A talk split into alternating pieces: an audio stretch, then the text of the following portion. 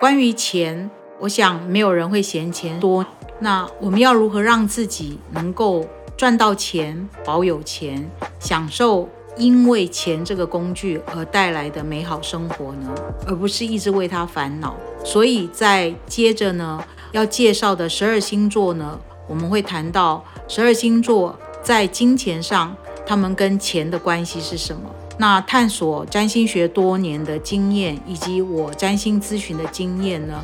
综合研判呢，去发现一个人跟金钱的关系，除了他的命格跟运势之外呢，他真正的关键点是来自于他的欲望模式所形成的情绪模式与心理状态。大家好，我是周飞鹏，让我们用西洋占星学为你找到人生新方向。双鱼座的朋友呢，消费习惯呢是渴望自由自在，因此呢，常常呢不经意的就把钱花光了，尤其是在自己喜欢的事情上呢，不惜付出金钱。然而，你们所所要追求喜欢的东西呢，常常呢比你手中所拥有的金钱还多。然后，你们的想象力或幻想力呢，常常让你们。觉得自己可以照自己的想法过生活，然后就不经意的呢，自己的呢收支呢就不平衡，常常会处在一个不仅是月光族，或者呢要向你家人或者是朋友呢先借掉一些现现金来周转，这是双鱼的另外其中的一个状况。那另外一个状况呢，就是你们呢对于钱呢很在意。也很努力赚钱，努力工作赚钱，甚至有时候会去兼兼差，那也会把心思呢花在呢如何好好的储蓄跟节省。可是呢，一段时间之后呢，你们又会去到刚刚所讲的那个极端啊，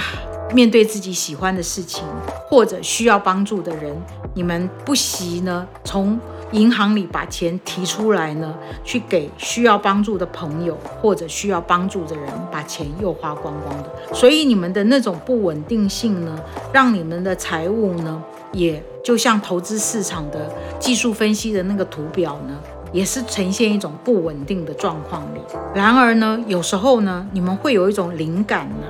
让你们感受到，嗯，有一些赚钱的机会，你们也会好好把握住。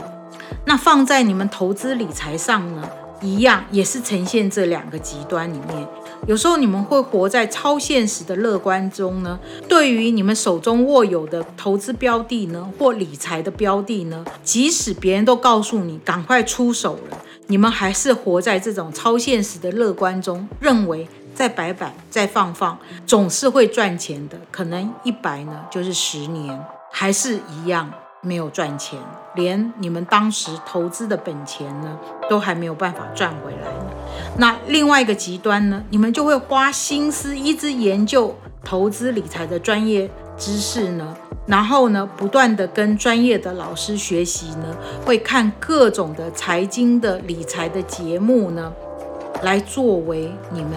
理财投资上的标的，但是有趣的是，虽然你们的专业知识、理财的专业知识呢，也非常的功底也算是深厚，但是当你们要出手的时候呢，你们还是会依循你们内在的第六感跟灵感。来下决定跟判断，但有趣的事情呢，通常你们的第六感跟灵感，在配合你们在投资理财上的专业知识的研究跟深厚的基础，确实也会为你们带来投资理财上的收获跟财富。那你们要如何建立跟金钱上成为一个好朋友的关系呢？我觉得第一个是有关于稳定。稳定的意思是什么呢？就是你们要和你们内在的状况建立一个稳定的关系，而不是依凭搞不清楚你们是依凭你们的想象力，还是第六感，还是你们的幻想力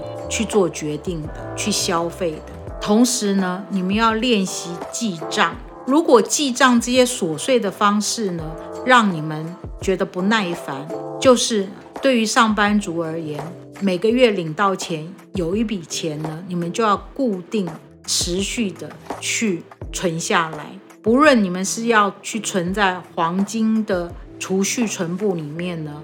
或者是就是固定的把一笔钱呢，一千块也好，两千块也好，去存在银行的存部里。那对于你们的花费呢，要放在某一个范围里面。